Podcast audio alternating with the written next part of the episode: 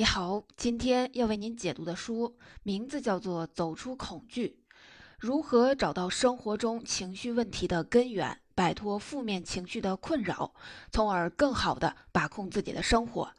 这些年，情绪问题受到社会的广泛关注。对于情绪，人们有一些普遍的认识，比如情绪是我们日常生活里不可避免的问题，能不能管理好自己的情绪？对于一个人的事业和生活都至关重要，但是对于情绪的管理，人们经常会陷入一个误区，觉得一旦出现坏情绪，发泄发泄就好了。比如有人会劝你出去跑两圈，和朋友吐吐槽，没有什么大不了的。可往往没过多久，这种情绪又会跑出来，生活就像一个恶性循环。原因其实很简单，发泄只能处理一时的表面问题。就像每次胃一疼，你第一时间跑去看急诊，急诊医生给你开了止疼药，你吃下去之后感觉舒服多了。但下一次你的胃疼还是会发作，急诊医生不能帮你找到胃疼的根源。要想知道你为什么胃疼，你得到内科去做详细的检查，看看自己到底得了什么病，才能对症下药。心理问题也是一样。我们必须回到自己的内心去寻找这个症结所在，这也是《走出恐惧》这本书讨论的问题。生活里每个人都会有负面情绪，有时候是外因造成的，有时候是内因造成的。比如，如果有一天你走在街上，忽然有个人走过来揍了你一拳，你觉得生气甚至是愤怒，这就是典型的外因造成的正常情绪问题。但是，如果你坐地铁的时候，旁边的人看了你一眼，你就觉得对方不尊重你，并且大发雷霆，这种过激的情绪反应就是内因造成的。而这个内因就是我们今天要探讨的情绪化小孩。什么叫做情绪化小孩呢？这个概念可以分成两个部分来理解，一个是小孩，一个是情绪化。我们可以先来想象一下，生活里小孩通常是什么样子的？吃饭的时候不好好吃东西，明知道对身体好，他们一口也不吃。逛街的时候，如果看见喜欢的东西，孩子立刻就要求爸爸妈妈买下来，一刻也不能等。如果没有得到满足，他们就会嚎啕大哭，幼稚、冲动、任性，没有耐心，没有自控能力等等，这些都是小孩最明显的特点。而情绪化指的就是超出合理限度的敏感。一个情绪特别敏感的人，很容易因为微不足道的事件就出现明显的情绪波动，也就是我们经常说的喜怒无常。这两个特点凑在一起，情绪化小孩对我们生活的影响有多大，可想而知。你可能会发现，生活里有些人在遇到挫折或者感觉到焦虑的时候，会突然的不讲道理，特别的孩子气。精神分析大师弗洛伊德把这种行为叫做退行，也就是说，我们会在某些时刻放弃自己已经学会的比较成熟的处理问题的方式，而回到孩子的状态。弗洛伊德认为，退行是一种不成熟的心理防御机制。《走出恐惧》这本书讲的其实就是人们在生活里出现的退行行为。书中，作者围绕着情绪化小孩的成因和表现，用通俗易懂的语言和多年心理治疗的实践经验，指导我们面对退行给我们生活带来的负面影响。本书有两位作者，分别是克里希纳·南希和阿曼娜，这两个人都是心理治疗领域知名导师。在他们合著的《爱与信任》三部曲中，《走出恐惧》是最后一本。被翻译成多种语言，在世界范围内出版发行，帮助了很多饱受情绪困扰的人。更有意思的是，这两个人是一对夫妻，所以书中引用了很多两个人亲身经历，以及他们如何通过这些经历来治疗自己情绪化小孩，给我们提供了生动的一手素材。那么，接下来我将从三个方面来为您归纳一下书中的重点。首先，我们来看看情绪化小孩有哪些表现，然后我们再来分析一下情绪化小孩是如何产生的。最后，我们再来总结一下，在生活中我们应该如何应对情绪化小孩。我们先来看看情绪化小孩有哪些表现。生活里并不是我们所有的行动都受到情绪化小孩的影响，有些是正常的情绪反应，比如，如果有人突然的揍了你一拳，你觉得生气是正常反应，因为自己被侵犯了。但如果一个熟人和你擦肩而过却没有理你，你就会勃然大怒，那很有可能就是情绪化小孩被触动了。作者在书里列举了情绪化小孩的很多表现，比如说反弹行为、控制、期待、任性、妥协、上瘾行为和幻想等等。这些外在表现听起来有点抽象，但我们其实也可以把这些表现归纳为三大类，那就是自动化、反应过度以及习惯化。首先，情绪化小孩的反应是自动化的，也就是像作者所说的，在触发事件和反弹行为之间，情绪化小孩几乎没有任何有意识的思考。生活里，一般人在面对突发事件的时候，第一反应是我要先想一想这是怎么回事儿，想明白了再行动。而情绪化小孩的反应却是我必须马上做，一分钟也不能等。所以他们的行动常常是非常的被动的，并且表现出很强的控制欲。举个例子，一对夫妻吃完了晚饭，妻子让丈夫帮忙洗碗，丈夫坐在电视机前磨磨蹭蹭，说看完这集电视剧再洗。一个正常的妻子可能会跟丈夫说：“你别忘了呀。”而一个被情绪化小孩控制的妻子可能会立刻的生气说：“你看看你，平时什么也不管，家里的事儿都是我一个人干。”越想越生气，可能好几天都不给丈夫好脸色。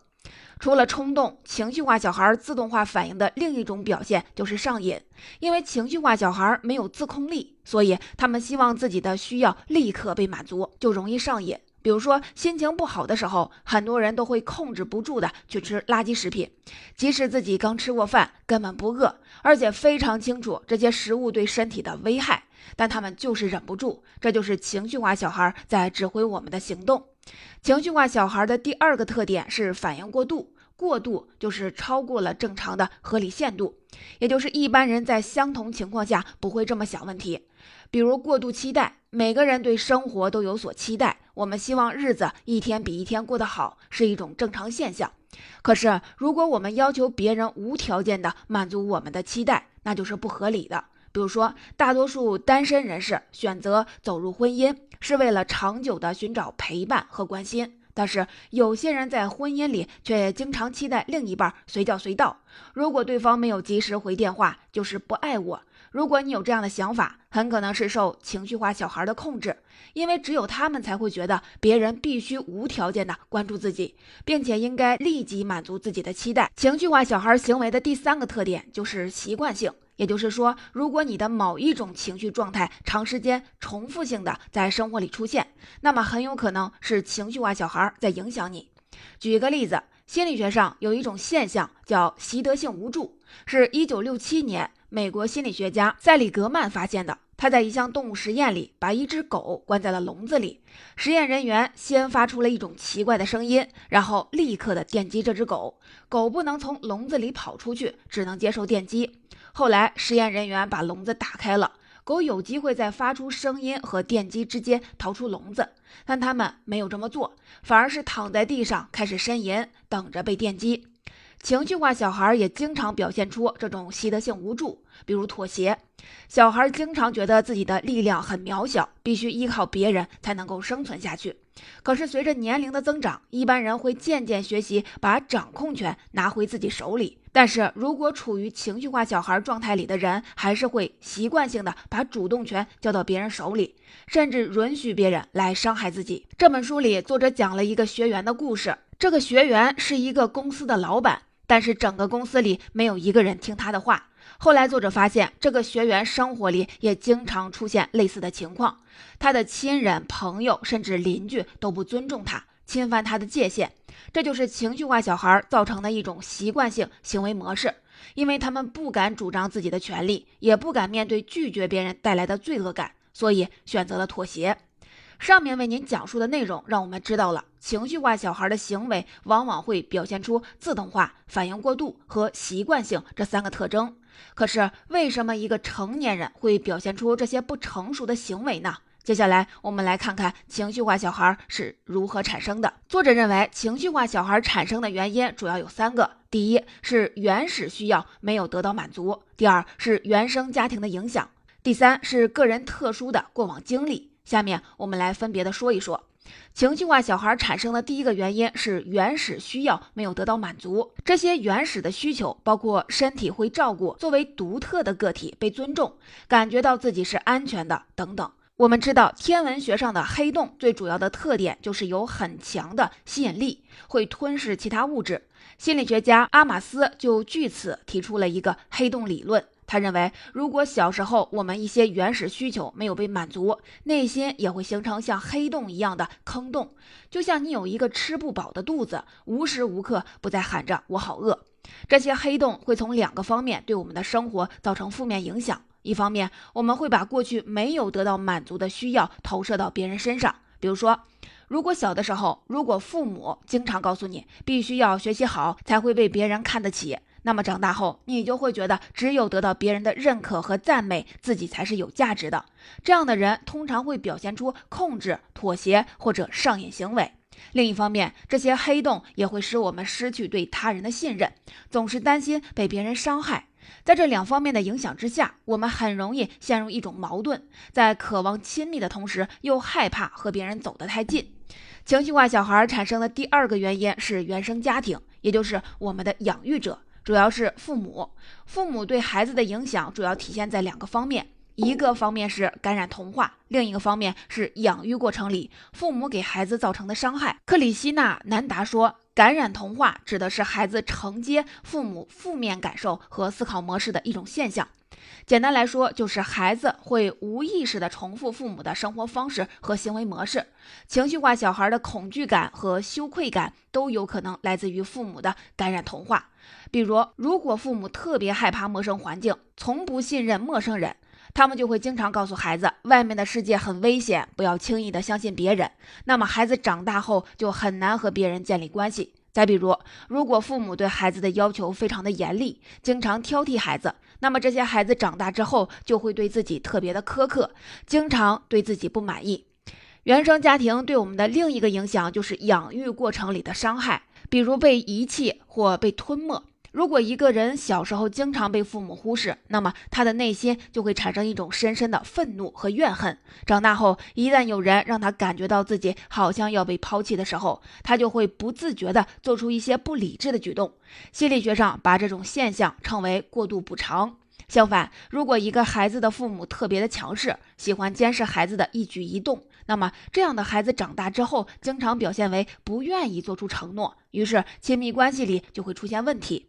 作者在书里就举了一个案例，有一对夫妻来找他做心理咨询，妻子希望丈夫承诺和她在一起一辈子，可是丈夫却做不到，因为担心会因此失去自由。两个人为此争吵了很久。这两个人在婚姻里表现出来的就是典型的依赖和反依赖，而这两种状态正好就是被遗弃和被吞没两种伤害造成的不同结果。情绪化小孩产生的第三个原因是个人成长过程里的特殊经历。中国有一句老话：“一朝被蛇咬，十年怕井绳”，说的就是这个意思。如果你以前被蛇咬过，那么即使看到很像蛇的一样的绳子，都会害怕。这就是因为恐惧的记忆会被我们的大脑存储。神经科学研究发现，小时候的记忆会留在我们的神经系统里。纽约大学精神科学中心的约瑟夫。勒杜克斯特别指出，人类大脑中的杏仁核不仅能处理记忆，即使是那些我们根本没有意识到的记忆，也会被记录下来。很多人觉得只有特别严重的创伤才会给人造成心理影响，但是作者认为，即使是那些我们看起来很微小的事件，对于内在情绪化的小孩来说，也足以造成创伤和惊吓。著名的作者三毛就是一个典型的例子。他上中学的时候，语文特别好，但数学特别差。于是他就想了一个办法，把所有数学题都死记硬背下来，数学考试的分数一下子提高了很多。可他的数学老师却不相信他的成绩能一下子提高这么多，觉得他是在作弊，就给三毛出了一张从来没有讲过的高年级的试卷。结果他得了零分，老师觉得自己胜利了。就在三毛的眼睛周围涂了两个圆圈，还带着他去操场走了一圈，引来了无数师生的围观。这件事儿对三毛的打击很大，他从此休学在家，对学校产生了深深的恐惧。从那时起，三毛就走进了与世隔绝的文学世界，开始了他孤独的流浪人生。后来，三毛的家人在回忆时都觉得他的自杀和这件事儿留下的阴影有很大的关系。可见，一个人成长过程中的一些特殊的经历会被留在情绪化小孩的记忆里，影响他的性格，导致他在生活里出现一系列自动化、习惯性的过度反应。上面为您讲述的是情绪化小孩产生的三个主要原因。接下来，我们来说说我们该如何应对情绪化小孩对我们的影响，重新拿回人生的主动权。在这本书里，作者给我们提出了四个步骤，分别是辨识、深浅。接受和冒险，辨识指的就是判断自己是不是受到了情绪化小孩的影响。如果答案是肯定的，那么这个情绪化小孩的行为模式到底是什么？深浅是指在记忆里寻找过去的受伤经验，找到究竟是哪些创伤导致了情绪化小孩的出现。接受就是学会和负面情绪相处。最后一个冒险就是我们必须勇敢地从不断循环的行为模式里走出来。不再被情绪化小孩牵着鼻子走。首先，我们来说辨识。就像我们在第一个重点中提到的，情绪化小孩有自动化、反应过度和习惯性三个特点。当一个情绪出现的时候，我们平时可以对照这三个标准来辨识是不是受到了情绪化小孩的影响。但有一点需要注意，情绪化小孩是通过潜意识影响我们生活的，所以这种影响不容易被发现。最容易的一个表现就是我们经常把自己不幸归咎给别人。比如，如果一个女人经常的遇上对她不好的男人，对他恶语相向，甚至拳打脚踢，大部分的人就会觉得是因为这个人的运气太差了，怎么总是让他遇上渣男呢？可是，如果回顾他的成长历程，我们就有可能发现，其实是他小时候没有得到父母足够的爱，所以只要有人稍微的对他好一点，他就可以忽略这个人所有的缺点，于是悲剧才会一次又一次的重演。而打破这种恶性循环的第一步，就是看见情绪化小孩儿，承认是自己的原因造成生活里不断重复出现的问题。一旦辨识出情绪化小孩儿，接下来就是要深入去看到底什么创伤导致了情绪化小孩的出现，也就是应对情绪化小孩的第二个步骤——深浅。之所以叫深浅，是因为了解一个人的潜意识。并没有我们想象的那么容易。人的情绪和行为模式非常的复杂，经常是一种情绪套着另一种情绪。举一个生活里特别常见的例子：如果一个小孩不听父母的话，不好好走路，非要蹦蹦跳跳的，结果一下子就摔倒了，很多父母的第一个反应不是去安慰孩子，而是对他们嚷：“让你好好走路，你怎么就是不听话呢？”表面上看起来，父母的情绪是愤怒，但实际上背后隐藏的其实是害怕孩子受伤的恐惧感。所以，我们要学会通过表面现象一层一层的深挖，看看到底过去你经历过哪些伤害。在书里，作者给我们提供了一个简单的方法，就是留意生活里触动你的情景。因为情绪化小孩的行为具有习惯性，所以他一定会不停的在生活里重复的出现。每次当你出现负面的情绪时，都学习问问自己，过去有没有什么事儿让你产生过同样的感觉？你第一次出现这个感觉是在什么情况下？通过这样有意识的询问，我们就有可能找到情绪化小孩产生的根源，从而减少他对我们的控制。应对情绪化小孩的第三个步骤是接受，也就是要学会和负面情绪相处。从小到大，你一定经常听别人说过，负面情绪是不好的，它对我们的身体健康有多么大的危害。所以，我们一定要想办法避免出现负面情绪。所以，一旦出现让人不舒服的情绪，我们就会想尽各种的办法赶走这种感觉。但是，往往被驱赶，这种感觉会越强烈。心理学上有一个著名的实验，叫“别去想那头粉色的大象”。测试者只需要做一件事儿，就是不能去想象屋子里有一头粉色的大象。结果发现很少有人能够做到。这就说明，驱赶一个念头只是在不断的加深你对它的印象。我们真正需要学习的是接纳负面情绪，并且学会和它相处。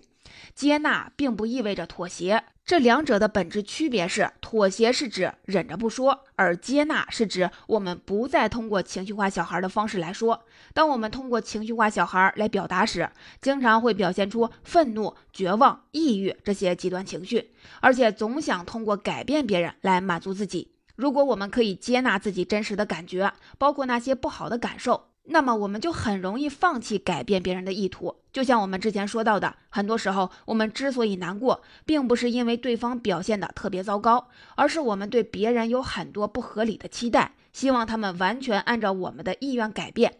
如果我们能放弃这种想法，并且接受每个人都是不完美的这样一个事实，很多矛盾都会迎刃而解。应对情绪化小孩控制的最后一步就是冒险。只是看见并接受内在情绪化小孩还不足以让我们摆脱他的控制，我们需要再进一步有所行动，也就是有意识的主动拒绝情绪化小孩要求我们做的那些事儿。举一个例子，生活里经常能看到两个人无意之间的一句话闹别扭，比如你不经意的跟朋友说了一句“你最近胖了呀”，对方可能因此而心里不舒服，就会想方设法的用一些难听的话让你也难受。如果你了解什么是情绪化小孩，你就会发现，其实是两个情绪化小孩在对话。这时，如果其中一个人能觉察到自己正在被情绪化小孩控制，并且选择不再按照这个孩子的指示去行动，他就会主动的和解。但这种行为在情绪化小孩看来，因为和解意味着示弱，而示弱是丢人而且非常危险的。对于情绪化小孩来说，同样危险的还有拒绝别人和向别人表达自己的真实想法。但是我们必须要学会向别人清楚地表达自己的界限，并且在有人侵犯了这条界限的时候，果断地站出来拒绝，才能避免重复受到同样的伤害。同时，我们也要学会向别人表达自己的真实想法，特别是在亲密关系里。有时候，我们明明希望对方多关心自己，可表现出来的却常常是愤怒，冲对方发火。只有当我们愿意以平和的方式跟对方分享自己的真实想法，情绪化小孩才会失去控制我们的力量。总结到这里，《走出恐惧》这本书的主要内容就讲完了。我们再来简单的回顾一下。首先，我们说了如何识别情绪化小孩。简单来说，情绪化小孩的行为有三个特点：自动化、反应过度以及习惯性。第二，我们讲到了没有被满足的原始需求、原生家庭的影响以及个人的过往经历是情绪化小孩产生的三个主要原因。最后，我们说到应该如何应对情绪化小孩对我们的影响，重新拿回人生的主动权。对此，作者提出了四个步骤，分别是辨识、深浅、接受和冒险。